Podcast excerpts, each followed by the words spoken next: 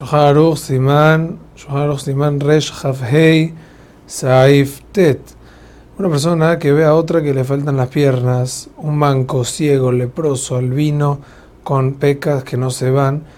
Entonces, si nacieron así, se debe bendecir por ellos, Baruch Hashanah Beriot, excluyendo al manco, porque el manco no es considerado una Meshuna, un deforme, y no se bendice por él. Si esto sucedió con vida, entonces se va a bendecir Diana Emet, porque esto ocurrió por haber hecho algo mal y Hashem los juzgó. Te bendecimos, bendito el que juzga con verdad.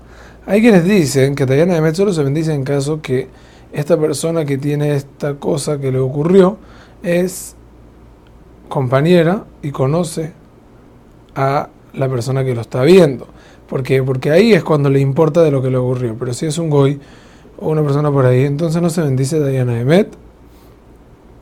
Y esta bendición, un dato más importante, se dice solamente la primera vez que uno lo ve, porque ahí es cuando uno se impacta de lo que vio. Pero en un caso que ya lo vio, ya no bendice. Hay quienes dicen que si pasaron 30 días, entonces sí se va a bendecir con veraja. Alaja le